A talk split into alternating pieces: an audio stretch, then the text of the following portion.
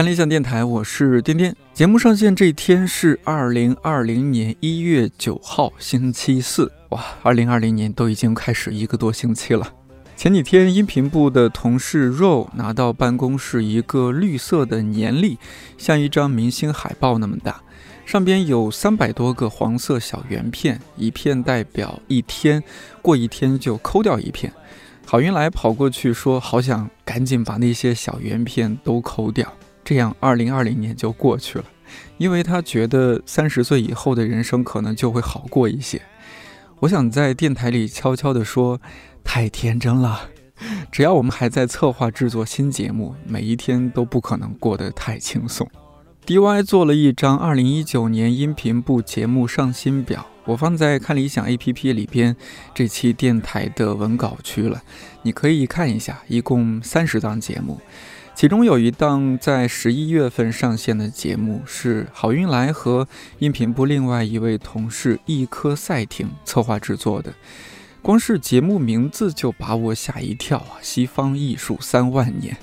不知道好运来二零一九年的压力是不是主要来自这儿？这档节目主讲人是艺术史教授，同时也是《杜尚传》这本书作者的王瑞云。前段时间，王瑞云老师来北京，我和他在酒店房间里录制了这期电台，听他聊了聊这档节目背后的故事，也向他请教了艺术小白如何欣赏艺术这件事儿。您自己在录这个节目，当时就是我们，嗯就突然这样一个选题给您抛过来，您您当时是啊，什么样的动力或者什么样的原因让你觉得可以试着做这样的事情？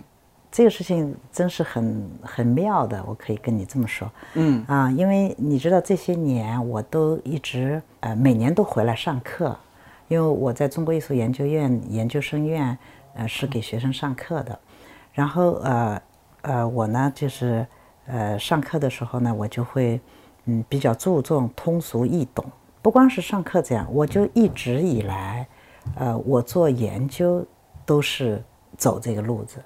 啊、因为我的导师，我是呃八二年考上中国艺术研究院的研究生的，嗯，然后我的导师完全是老一辈知识分子哈，就是完全从过去受教育的那种，就是呃民国时期，对对他叫吴甲峰先生，他们老一辈人第一治学严谨，第二呃写东西特别精通，就是一定要叫人懂。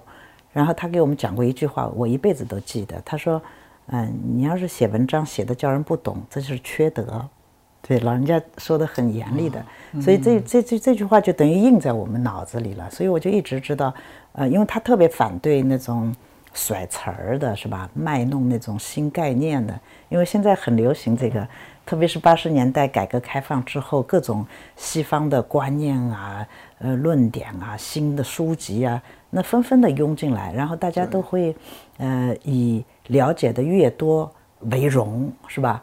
那么就嗯会在自己的写作中间啊，或者言谈中间，甚至会显摆啊，觉得我书读的西方的书读的多，对这个西方的呃情况了解的比别人多，甚至会显摆。所以像这种，它会慢慢形成一种风气，一种习气，甚至，所以我们导师在那个时候就嗯很警惕啊，他们那种嗯老式的文人，呃有一种很诚恳的态度，总是觉得嗯你做学问。嗯，是要能够帮到别人的哈，他们这个嗯蛮清楚的，呃，对那种不是要自我炫耀什么，所以他们对自己的一种道德有一种约束的，因此学问跟做人真的蛮要紧的，因为你但凡在做人的这个追求上有一点误差，你的学问的结果就会不一样，是吧？因为那些拼命读西方的或者嗯喜欢炫耀的。他们也在认真做学问，他们也不是不认真做学问，是吧？他们也在做，但他们会把这个东西拿来，呃，觉得是一种，嗯，对啊，就是一种能力的表现哈。其实真正的大师级的人物，呃，他们从来不用这些东西做做做装饰的，是吧？哪怕钱钟书，哪怕像陈寅恪他们那些，都都不这样做的哈。因此，像我们导师那那一辈人，他就有这样的文脉，因此我们好像沾到一点。哈，就因为我们就是也还蛮幸运的，就就他就这一句话就够了，是吧？我终身都能记得。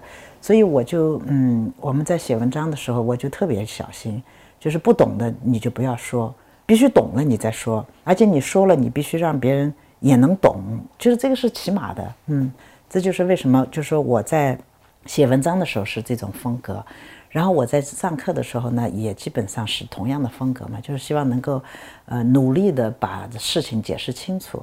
啊，结果那个中国艺术研究院的学生蛮有意思，他们就跟我说说，哎呀，老师你这个讲的最好能够有到网络上去讲，是吧？他说现在大家都在做音频、视频，你要这样子讲，就能让更多的人嗯就听到，不是就呃好嘛，对吧？因为他们就觉得这个方式对他们合适，嗯，然后但我们就吃饭的时候就这么一说，就这么一听哈。我说这个事情我又不能自己去做，是吧？我又不能找到什么地方去说，我来给你们做这个，哎，所以我就说事情特别妙。然后就过了半年，就你们来找我了。嗯，而且对接的还是两个很可爱的小姑娘哈，一个，一个好运来，一个我们叫 DY，应该是先来公司先见了面，还是直接他们他们两位去那个无锡去见您？倒是要让你们知道一下，就当当时他们两个小姑娘去无锡找我的时候啊，呃，还是。呃，我要告诉他们酒店什么地方比较合适，嗯，然后我就想着他们应该住在离城里比较近的地方，然后呢，他们也要玩玩嘛，购物什么的。哎呦，你也太体贴了。没有没有，这个是自然的嘛，不是？现在年轻人都这样。然后最妙的是，他们两个来了以后，一分钟都不花在别的事情上。哎，我当时真的很吃惊。嗯，哎，我说你们怎么这样的，总要出去玩玩呢？呃，他们说。我们的团队就是这样子的，做事就把这个事儿做好。他说：“我们等做完了，我们就正好是长假嘛，好，我们再去玩，我们会有时间玩的。当然，我们在这儿就是做做这个。当时我们就特别强调说，比较用平易近人的语气，不要用那种念稿子的。其实我们当时在这个事情上调整了一阵子哈。”一开始录的时候，就是还是有一点念稿子的状态。嗯，后来我们就尽量的把这个去掉，所以其实这个事情就弄得有点儿，嗯，磨掉一点时间。那应该您进入状态还挺快的，因为按照您说，您本来自己讲课就是那样一个风格的话，其实对您来说不难呀。是的，是的。嗯，呃，实际上还有一点就是，它其实除了一个语言风格之外，可能还在观念上也有一种嗯作用。这种作用就是。呃，我是研究西方现代艺术、当代艺术，对，然后现代艺术、当代艺术，它的功能都是在解构权威，是对吧？嗯，所以你想，我要是在讲艺术的时候还呃一本正经，呃那种就有点把艺术太当回事儿了。那您觉得做这个节目对您有没有什么挑战？听起来好像对您都还挺自如的，就进入这个状态呀什么的。对，因为这是我的工作范围嘛，因为我平时就是在做这一块的学问，所以应该是，嗯，还好，就是说。呃，等于把我这些知识整理整理，呃，把它做成一个一个的节目就行了。嗯，呃，要说有挑战，呃，我只能说有启发。嗯，启发我什么呢？启发我觉得，呃，其实我们在做西方艺术的介绍或者西方文明的介绍方面，哈，还是呃缺少人手的，就是缺少嗯使得上劲的人手。怎么说呢？就是真的把西方介绍的。就是从容流畅，可读性很高。像这种读本也好，音频节目也好，就是这种读本其实有点有点少，啊，其实是可以把这件事做得更好的。从最初那个小小体量的节目，嗯，呃，实践作品里的西方艺术史，到现在这个，嗯，呃，大节目，咱们是筹备了有半年多，还是应该有半年以上，是吧？半年以上。对，这个的话，您您有什么野心在里面？你这个问的 挺挑战的，我可以本来我是不太想，是有想法的，但是这种想法只能自己先放在心里，因为不知道后面会做的怎么样。是，嗯，我就是挺想，我发现中国缺少好的读本。因为我就在做这个西方，嗯，这个五就五十年，呃，就五十集这个，嗯，呃，三万年这个嗯节目的时候，等于又呃让我重新把西方艺术史整理了一遍。呃，过去当然这些知识是有的，这个框架是有的，但是你因为不去教它。不去做具体的研究，你就只是知道一个大概，比如说就知道百分之二十到三十，你也够用了。因为别人说起埃及，你总能说出三三五句话来，这是没问题的。埃及艺术是什么，你也有个概念。嗯。但是你一进去之后，发现特别好玩，里面故事非常多，这个文明特别丰富。可是，呃，就是没有好的读本把这个呈现出来。因为你知道，我后来。意识到这一点之后，我就去看，就是我就会看到，比如说在网络上有什么少年儿童的十本该读的书啊什么必读书哎，啊必读书类似哈。然后就是什么成功学啊，或者是就是就分成这种分类哈。嗯，其实我想这种书，呃，也许呃是以必要，但是如果你有十本讲埃及文明的，讲希腊文明的，是吧？嗯，讲爱情文明的，讲那个中世纪的，讲罗马文明，那个会很好玩的。那个真的能打开人的视视野，因为有些东西你不用太功利，就是呃，我告诉你你怎么做可以成功。实际上，人的教育是一个素质教育哈，嗯，就是说你对世界了解的多了，势必就会眼界开阔，眼界开阔了，你心胸也会相对的开阔。你有了这种素质，你做起事来，你成功的呃系数就大了。其实它是这么一个关系，它不是直接的，我写本书告诉你成功学一二三，是吧？就类似这个意思。因此，我就发现中国的人文教育中间缺少这种特别好的读本，所以我就当时想，哎呀，我说我是不是做完这个了，我就因为我现在在做的这个五十集哈，我做埃及。比如说做埃及，我写了四五集，其实也就呃最多一万来字吧。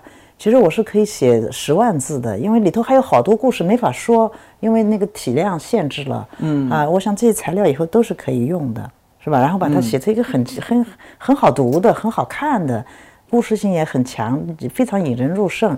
然后有这么一个系列。其实蛮好的，是蛮好的。你是不是听上去是不是蛮好的？对，中学、大学生可以读，然后你甚至可以弄一个简洁本，就是给儿童、幼儿读的，嗯，少儿本，少儿本，就是。你是可以，就是可以衍生品的。对，我觉得这个才对教育能够起到作用。因为像我们到了我们现在这种阶段和年龄，我们就是想做一些真的能够帮到人家的事情，能传下去的东西吧。对，如果你说有什么启发，有什么想法，就是这种。嗯，你刚刚说那些小孩子什么青少年必读，我觉得好多时候就都在教大家成为成功的人，但是很少说成为一个更好的人。对呀。嗯，然后呢，就有有些这个不良的这些出版方或者怎么样，经常我觉得小看小孩子。就我有时候想起来。可能您那一辈更是如此。就小时候，其实很多艰涩的一些，嗯，外国文学也好，或者说国内古典文学也好，也就那么磕磕巴巴，其实也啃下来了。对，这点这点人们老会意识不到。小孩子非常聪明。你知道，我们这次去印度，我们路上还有一个嗯呃女女女老师，她是呃她完全是北大教育出来的，现在在北航教教中国古典文学什么，她就现在教小孩子读《诗经》、读《山海经》。嗯。哎呦，他就就把这些教给孩子，他说那些孩子可厉害了，然后他就把《山海经》的文字给孩子读了，教他们画，然后他就在手机里给我们看，那小孩子就根据文字画的那些怪兽人的姿态特别好，可厉害了。是，所以你这点观察的完全是对的，所以我们就是应该呃信任孩子们的这种智力，就把好的东西端给他们。那您还记不记得您刚去国外的时候，那大约是什么时候？八十年代。对，我是八八年去美国。八八年第一次去纽约吗？呃，第一站是第一站纽约。但是我读书的地方不是纽约，是到了纽约以后再往下走。嗯，对，是叫美国 Ohio 州。对。那去了纽约应该很冲击。现在想起来，当时有什么感觉比较惊心动魄的，或者因为在那个年代出国的人真的还挺少，不像现在。然后我当时，嗯嗯，到了纽约之后，我第一件事就是，呃，因为我们当时到了纽约是，呃。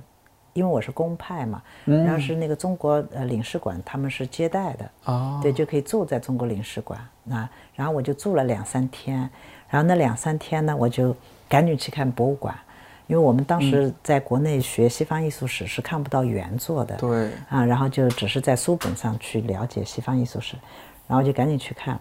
我还记得，因为那时候年轻嘛，体力也好，所以胆子也大，你知道，就是初生犊不怕虎。然后我就记得，我就从那个当时那个中国领事馆在纽约四十二街，四十二街是一个呃纽约不好的地区的一个街区，落后，哎，比较危险，危险而且对 危险的街区，对吧？嗯，我我们哪知道纽约这个哪里好哪里不好，反正光知道是纽约，这是一个整体概念，是吧？嗯，啊，就跑出去了，就问人家地铁在哪儿，然后就下去了。呃问问路哈，就是说到大都会哪一站什么，然后人家就说，呃，你是怎么从哪来，从干嘛什么的？哎，我说我昨天刚到纽约，我还记得那个那个黑人那个女人说，他说：“Wow, you are brave, you are very brave。”嗯因为那个时候还蛮早的，好像是早上六呃七八点钟，就是纽约的那个地铁还不那么上班高峰期还没到呢，哎，我就出门了。他说：“You are very brave。”嗯，他说：“你这么这么勇敢。”这是 就偶遇的一个，哎，是一个偶遇嘛，就是表示。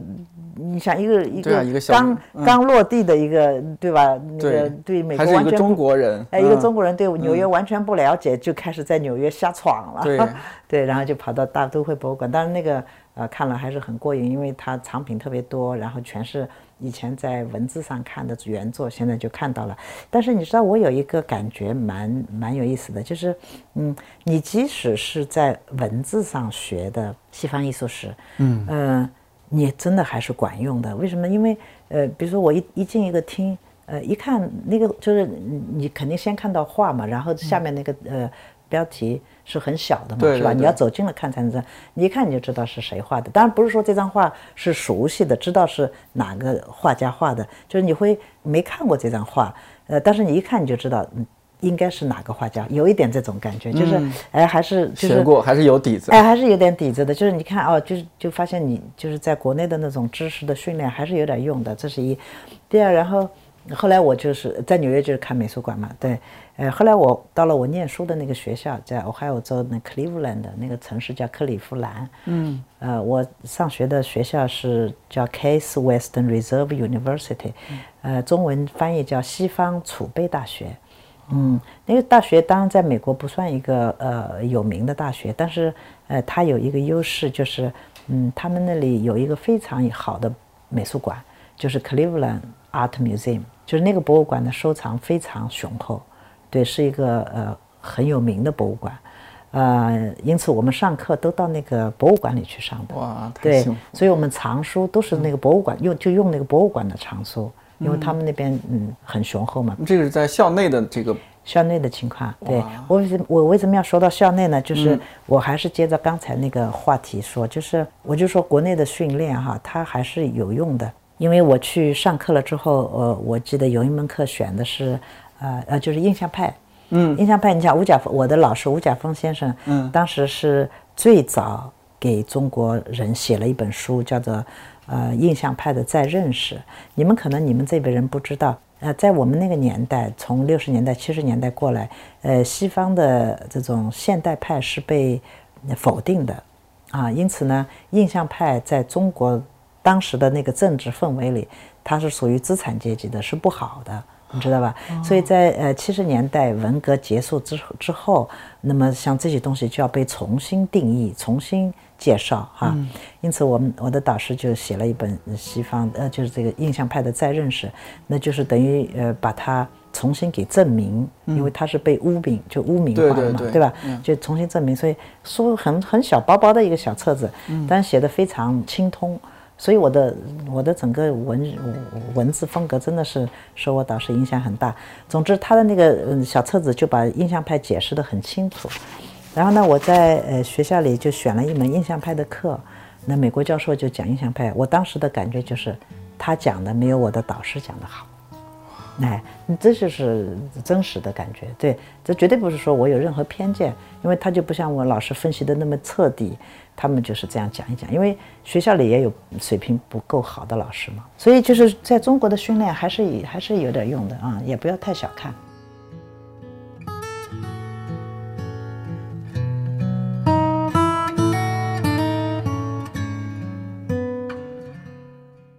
现在的话，您常在美国是这个是也是相当于公派过去长期做研究吗？还是没有啦？我公派过去之后，呃，就就在美国留下来，因为我家在那儿嘛，因为我先生、我孩子都在那里。哦。然后后来到了二零零几年，零九年，我又回到单位。啊，回到我去的当中国艺术研究院。中国艺术研究院。对，我又回来，回来以后就等于就把我原来的工作又续上了。但是我现在还是两边跑，因为我也已经到退休年龄了，我就退休了。嗯，退休之后，嗯，其实什么都没变，我该做什么还是做什么。那在美国，我我有点难以想象，就一个艺术家在美国的日常。然后你也不像是说，像一些画家，他们在那儿进每天进行创作啊或者怎么样，因为您是研究这些艺术史啊这些。想哎。每个人总是有他生活的那个内容的嘛，对吧？对啊对啊啊，嗯。首先我先告诉你们哈，你们不要以为我们这样的人到了美国就会，呃，就会西化了，就是我是指的生活方式，嗯，呃，这个东西蛮难转变的，嗯，对，就是尤其是尤其是最根本的就是一个中国胃是很难转变的，对，尤其是呃我我们到美国，我我都快三十岁了嘛，对吧？嗯，那个饮食习惯是不能改的。就是改不了的，就这个东西就决定了你的整个生活方式，你还是待在中国的方式里。比如就用我来做例子哈，嗯，我基本不喝咖啡，哦，对，当然是也有我个人生理上的一个呃限制，就是我喝了咖啡有时候会胃不是不太舒服，哦。对我就不我就只喝茶，然后那些饮料我几乎不沾，呃，然后做饭也是基本都是做中国饭，啊自己做饭吗？自己做饭，对对，只是沾了一点点皮毛。就比如说，呃，我们现在会吃那个 salad，就是生菜嗯，生菜会蛮喜欢吃的。对，然后出去大家一块玩了，也会 炒中国饭吃，啊，然后来往的呢也基本是中国人。对，这是我们日常生活哈。嗯，对，当然你你要做研究，出去那个跟美国人打交道，那是另外一回回事儿了。对，嗯。就是说我们说基本生活形态，必须到了第二代移民，呃，因为他们从小就完全讲讲英文了。嗯，就 A B C 嘛，他们对对对，嗯他们就就就跟美国人就会融合的程度就会高了，然后还要跟他们通婚啊什么的，就会有这样的情况。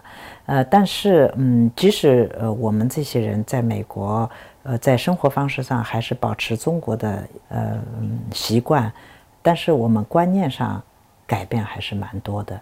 因为呃，就是衣食住行是一回事哈，就是呃，我们对整个世界的看法，我说世界看法可能还是有点太抽象，就是你会看到美国整个呃人和人的关系，人和社会的关系，政府和人和人民的关系，然后它整个社会运作的整个机制，因为这套东西我们实在是耳濡目染，天天都在看，天天都在感受，就这个东西是有改变的。而且改变会很大，就会很对中国很多东西会非常不习惯。我就举一个简单的例子，就比如说我们有时候回来了，呃，就住酒店，就像住这样的酒店哈，呃，我就记得呃印象很深，有一次我在酒店就这样子从那个楼梯上走下来，哈，然后呢就有一个清洁工在打扫楼梯哈。然后他看见我们这些人，呃，开会的人啊，什么穿的这样整整齐齐走下来，他就赶赶紧就闪到那个边上去了。然后头都不抬，不敢抬那种，好像觉得自己很卑微。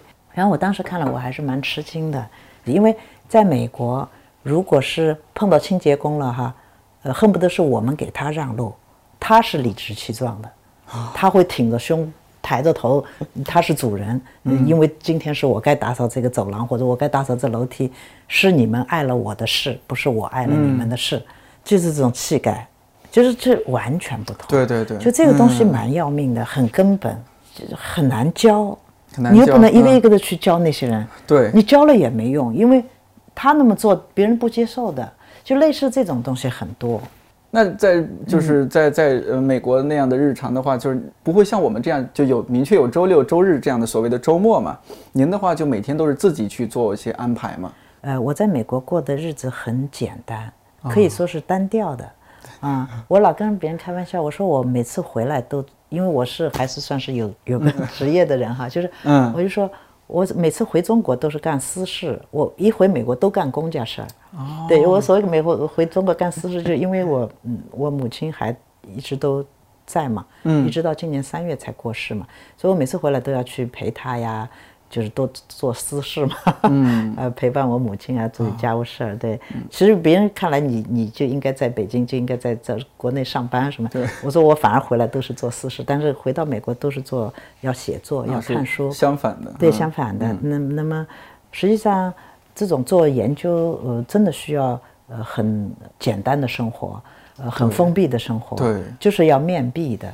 要不是这样的话，你是呃没有办法把事情做踏实的。但在这样一种状态之嗯中，您您觉得您自己和自己这种相处的很融洽吗？嗯，对我，我我呃，你其实你刚才说这个融洽这个事情，其实蛮好的一个话题。嗯，我还真愿意呃来聊一聊。嗯这个跟自己相处融洽，其实是一种能力，对，是吧？也是一种见识。对，我可以跟你们这么说。我记得我当时九八年还是九九年，我到纽约去就去见陈丹青哈。嗯，我跟他不是认识嘛，我就去看他。然后当时他就跟我聊天，在他画室里他就跟我聊天，嗯、因为他当时在画那些画册，嗯，他说呃别人就觉得你怎么这么画哈，呃什么什么就讲这些话题，然后他就说，嗯，他说我现在就这么画呀，我愿意这么画我就这么画，他说我知道怎么跟自己相处了。他当时说这句话的时候我还有点陌生，对我来，我想这什么意思啊？跟自己相处，就是我好像就是没想过这个问题哈，就是没有嗯没有面对过这件事儿，就是。当时也是因为自己见识还没到那儿哈，因此对陈丹青来说，他就是见识到那儿了，他就说，呃，我知道怎么跟自己相处。后来过了呃若干年之后，呃，我才能慢慢明白这这回这件事儿，就是呃什么叫做跟自己相处。就像我哈，就我说我自己，就是呃从小到大对自己还是蛮有要求的啊。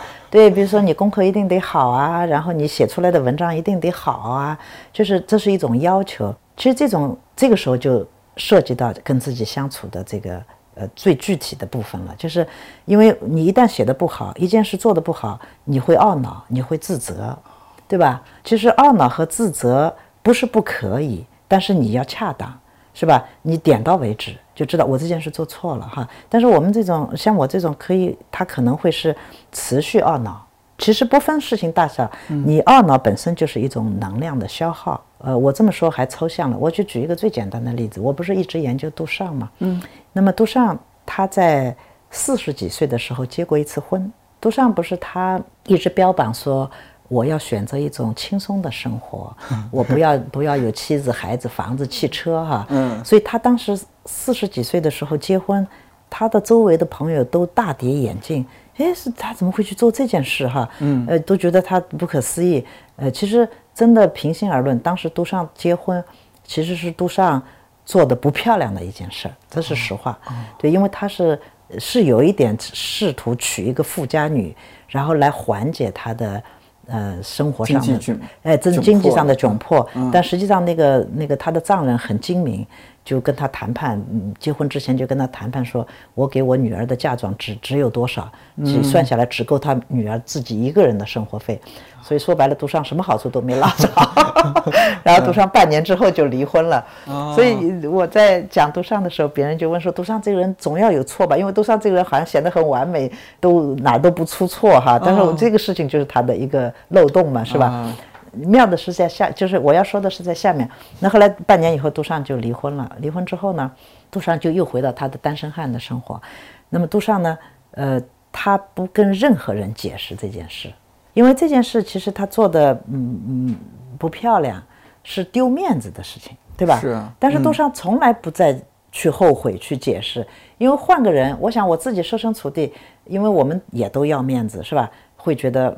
这个事儿做的不漂亮的时候，会找出一些理由来，在朋友面前来掩饰、来修饰、来怎么样？但杜尚从来就不说，然后这件事情就过去了。这时候我就发现什么叫跟自己相处了，你知道吧？就是说，哎，我这个事做了，也许没做好，但是他就我就让他过去了，就是他不跟自己为难，是吧？呃，我们怎么可以不容许自己犯错误呢？我就是错了，那又怎么样呢？那又不是杀头的罪，对吧？所以，呃，这给了我很大的启发。然后后来，我现在就会，我也就有多少就有点学会这个了。就是一个一个是做错了，我知道了，我会非常注意，我一定不要在懊恼上面花很多时间。沉没成本。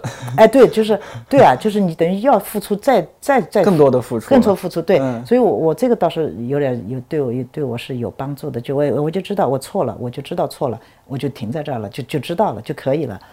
呃，因为你那个后悔是一种呃自我的掩饰，你知道吧？因为我在你们面前丢了面子了，呃，我觉得我的自我被伤害到了，被我自己的错误伤害到了，挽回这个面子。哎，对我拼命在修补这个东西，那其实很累。你就能看到这个后面的动机是什么？嗯，其实他也是不美的一个动机，是吧？所以像杜尚这种人，他很他很明白，我做错了，我就就这是过，他从来没跟任何人做解释。嗯哎，我觉得这就呃这就非常好。因此我就明白为什么丹青会说，我知道怎么跟自己相处。其实我是过了若干年之后，然后在我对都尚深入的了解之后，我我也只意识到就是什么叫做跟自己相处。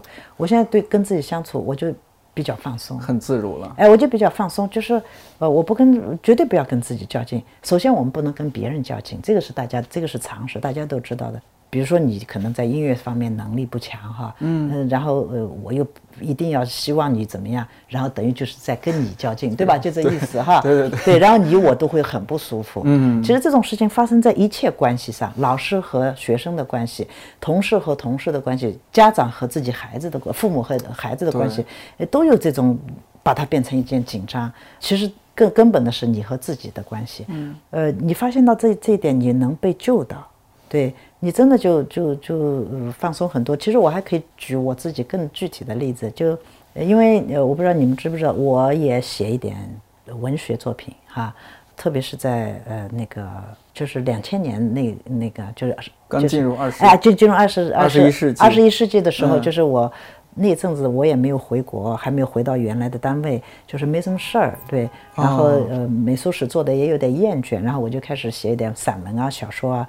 好像还蛮被认可的哈，就是你投稿都会被接受。那时候我回到中国来找我的都是文学杂志，不是美术杂志啊，就是就有些就是好像还可以嘛，就是不知道为什么，就是他们还蛮看好的哈。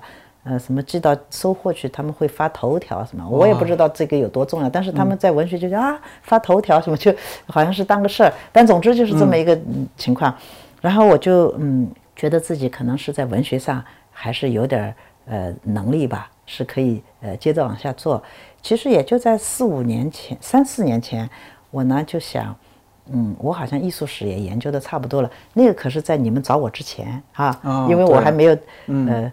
上了你们这个船，现在上了你们这个船就很难下来。是啊，那个呢，就当时我就想，我在艺术史上也做差不多了，因为我对杜尚的研究也也也就做基本做完了，对吧？对。然后呢，我想，哎，我应该再把文学再再捡起来，呃，因为我那个时候做，中间又隔了十来年，我又要文学要捡起来。哎，可是那个时候就很奇怪，就写一篇就退一篇。你知道，我以前是写一篇用一篇，一点问题都没有，就脑子都不要动的哈，他们绝对接受，一接受都是反应很好，哎，然后就写一篇退一篇，哎，我就挺生气的，我就也不是挺生气的，我就我当时还有点高兴，我想，哎。这就是给我一个挑战，我可以好好的把这个琢磨琢磨，然后把它就因为以前太没有障碍，你就写得很顺，你就觉得这个事情没有难度。对，其实一个事情有难度也是还还是有点意思的。然后我想我肯定弄个一两年，肯定和可以东山再起，然 后东山再起。结果呢，我就嗯好好的花了一两年时间去努力的写小说，但是都不行。哎，后来我就有点较劲了哈，我就有点较劲了。但是就在我这个开始较劲的时候，我就意识到这已经就成为一个问题了，因为它让我变成一件压力。因为我是给自己设定了一个目目的，就是我希望我能够成为一个被人认可的作家啊，或者什么呀，小说家。这种目的让我过得不好，因为我只要这篇没写好，呃，我就在意，是吧？我就过得不好。然后呢，这个嗯。有一段时间是处在这种心境中间的，后来我就呃意识到了，但凡你觉得有纠结的地方，就是一定是什么地方出问题了哈，呃，然后我就后来我就把这件事就放下了，呃，其实这也是一个跟自己相处的问题，我是这么看的哈，因为嗯，当一件事情嗯你想要拿一个结果的时候，它就其实已经不太有美感了。呃，其实最好的，我们都流行的话说是要过程嘛，是吧？重要的是过程，不是结果。但是这是一一句流行的话，但是很少能能很少人能够真的能够落实它。是啊。而且怎么落实它？嗯，这其其中都是有智慧的哈。对，对吧？而且会不会和年龄有关？就当然您您是我们长辈嘛，包括您自己也是，比如丹青老师和你说了之后，您也是过了多少年才反应过来？是你像我们这个年龄的人，包括我自己就。嗯，不自觉的会和自己较劲，这个事情是不是做得更好？然后或者说生活中遇到了什么样的一种困境，就觉得无论如何要要怎么样去和他斗争一番，好像是不是还是必须得经过这样一个过程？对，但是呃，你这种过程越短越好嘛，越短你就是越觉越早觉悟，你越受益嘛。对，而且我们现在面临的这种、这种要要互相交战的这种点啊，特别多，是，是吧？你这个感情啊、婚姻啊、家里催婚啊，或者说包括像我们都是我们相对北京，我们几个都是外地人嘛。嗯你在在你在北京是吧？你待多久？对嗯、待到什么时候是个头？这样的生活什么时候是一个结束？对啊、你似乎是你拒绝了家乡那种所谓的一眼望到头的生活，但是你来到一个 没有尽头的生活，一眼望不到头。对，就是你嗯从一种一眼望到头的生活进入一种一眼望到望不到头的生活，嗯时间久了也会焦虑。是，人好像总是在进一个，哎呀，时时处处不知如何是好的一种境地当中。对对对，嗯其实焦虑就是自己不知道怎么跟自己相处。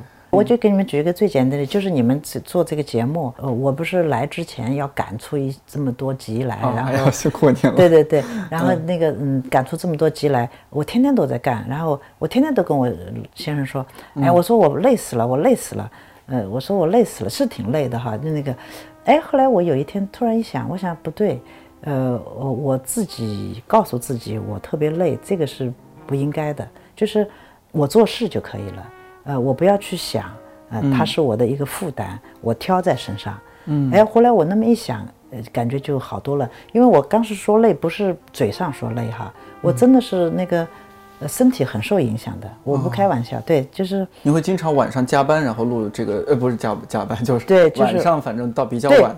对，但反正总之就是你所有的精力都在上面嘛，我就把所有的时间都放在上面。呃，我我们那边朋友都知道，他我说你们早上绝对不要给我打电话，我是不接的。我我因为我的有效工作时间是上午。哦，你是上午啊？对我是上午哦我以为你也是那个夜猫子，是对，没晚上的。有。后来我就知道怎么调整自己，嗯，因为我也意识到，就是，呃，你有焦虑的时候，就是你跟自己相处没相处好。你可以做事，但是你不要把它压在心上，它是可以调节的。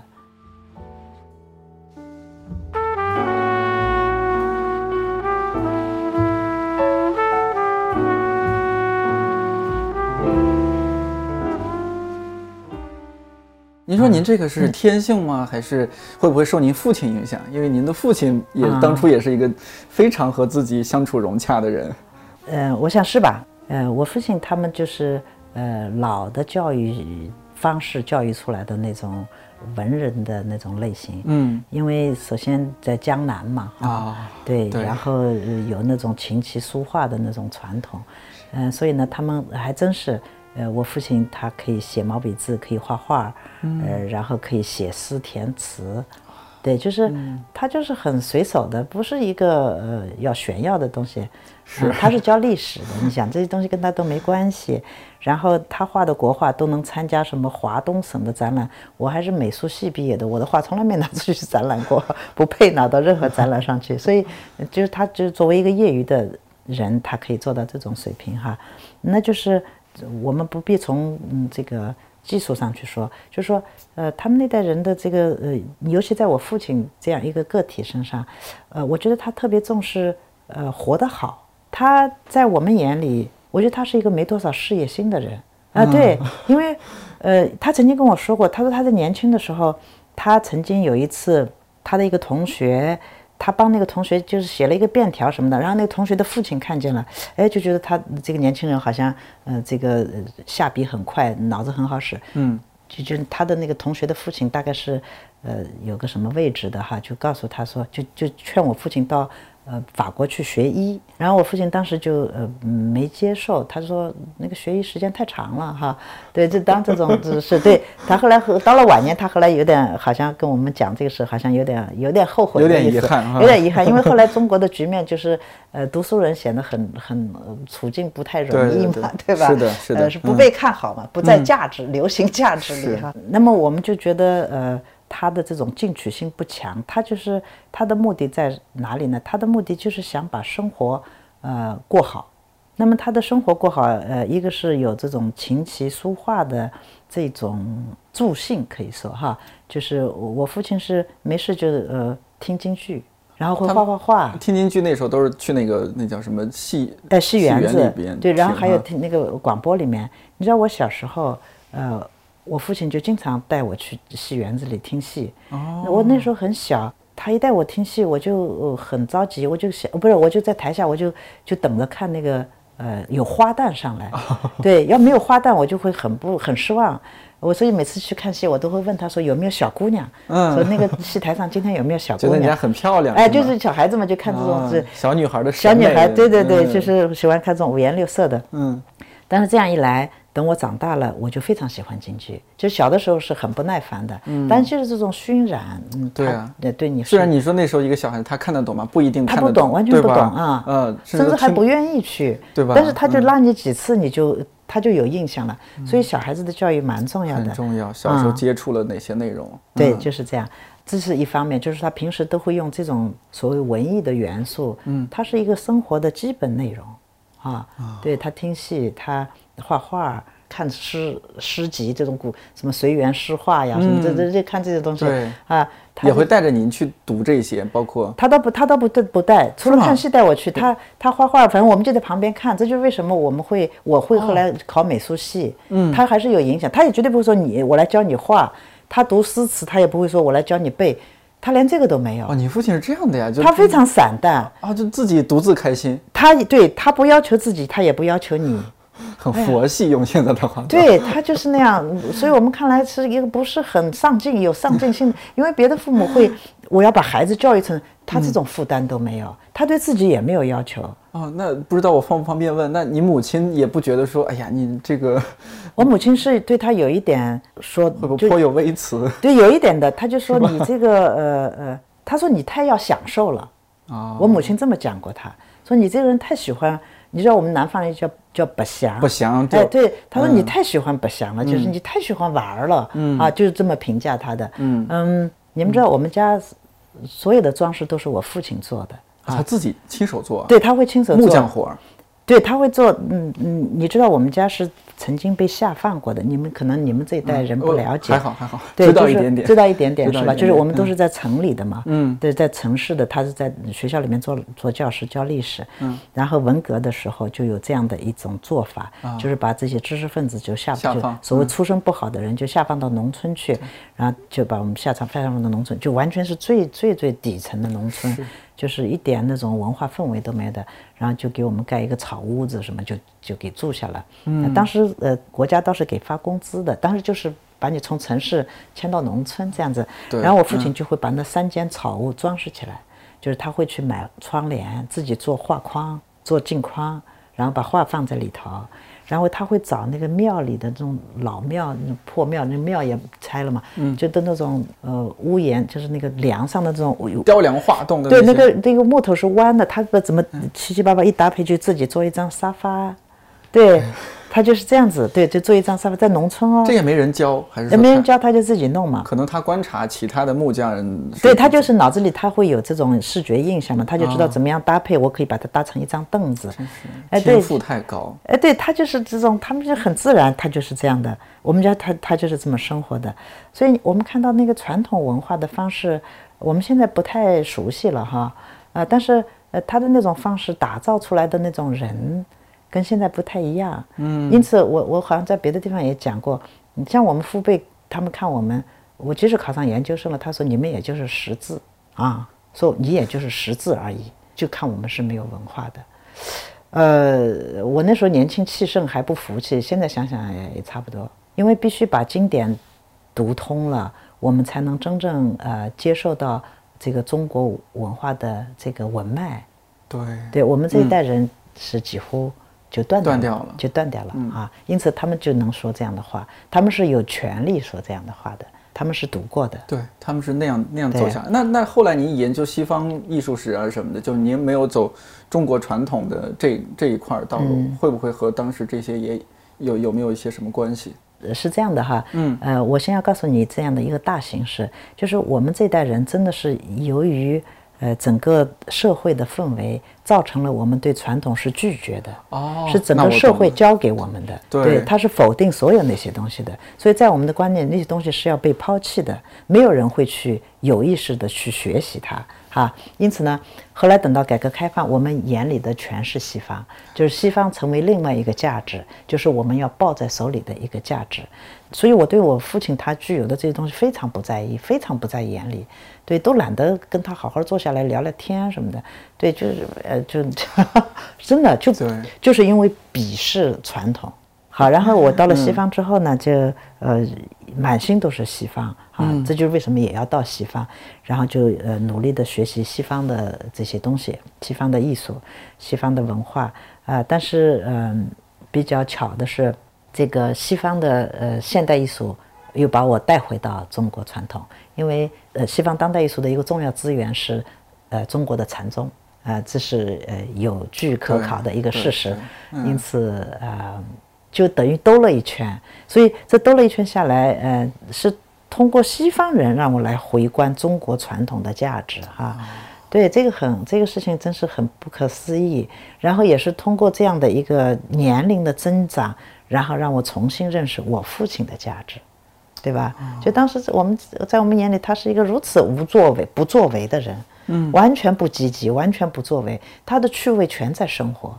现在如果男孩子这样，都都可能都不太好找女朋友的，是吧？现在很多女生可能找男朋友一定要有为，要成功，对吧？哎，？这他这要是比如说要有上进心，是的，是对，这就是很不一样的地方。所以哦，所以您、嗯。您这个角度还更不一样，就不是说一直从中国的这样的传统的走下来，而是说您去看到了西方之后，又发现西方其实是从东方又借鉴了很多，对。您又把角度，您把目光又转向了，对。哦，原来我们脉络在这儿。对啊，这个也想不到，就是会西方让我重新认识中国传统文化的价值。嗯，那您后来研究杜尚，因为他，呃，他一个 一个那样的小便池，不是重新把一切好像一切可以接艺术。我之前看过一个新闻，大约在一六年的时候，应该是在国外一个艺术馆里边，嗯一个就小伙子他看这些艺术作品啊什么的，然后呢，他就觉得很无聊，他呢就把他的眼镜摘下来放到了一个那个。标签下边，就仿佛那儿好像是有一件艺术品的恶作剧，结果好多人过去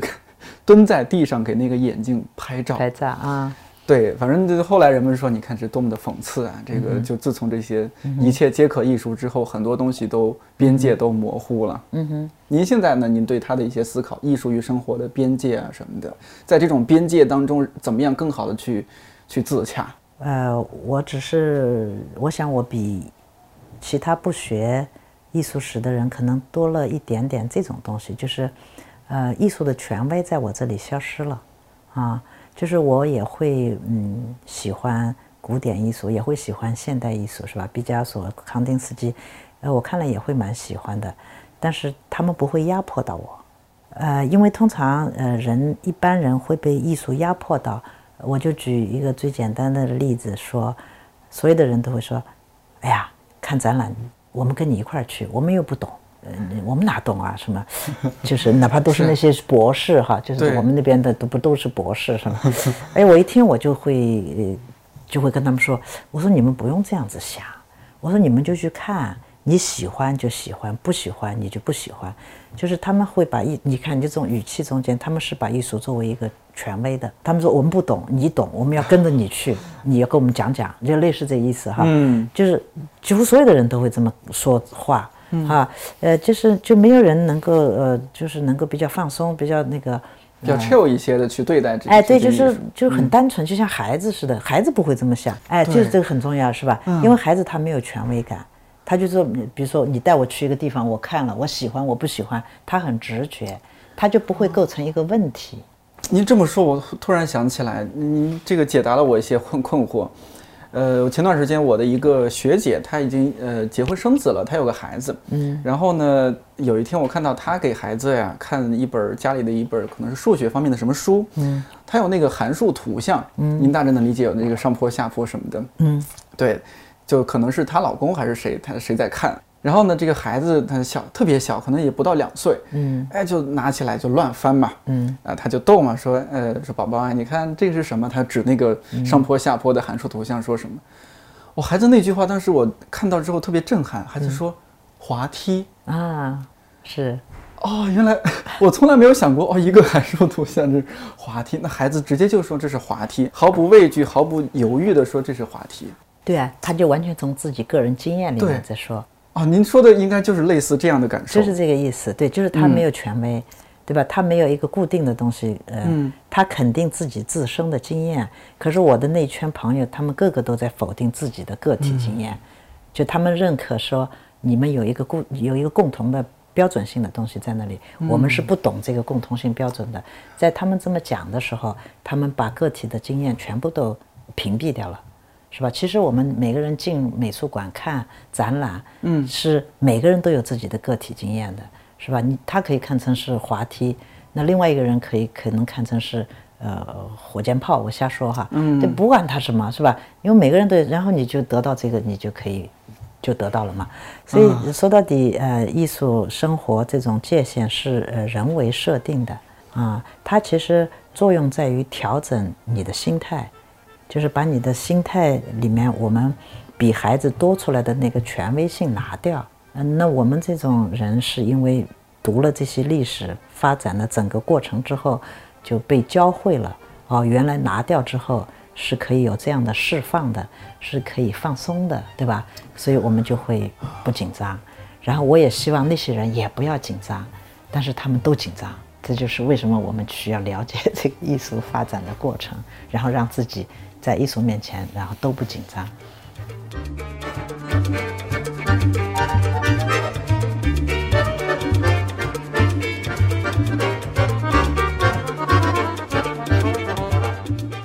在《西方艺术三万年》这档节目的发刊词里，王瑞云老师讲过这样的一句话，特别打动我。他说：“人类的一切生命行为，一切的心思活动，在别处遮遮掩掩。”在艺术中却是不遮掩的，因为无论是行为还是语言，在一个社会中受到的约束都比艺术更大。如果说上一期电台算是咱们今年一个文学的开始，那希望这期电台可以让我们有一个艺术的开始。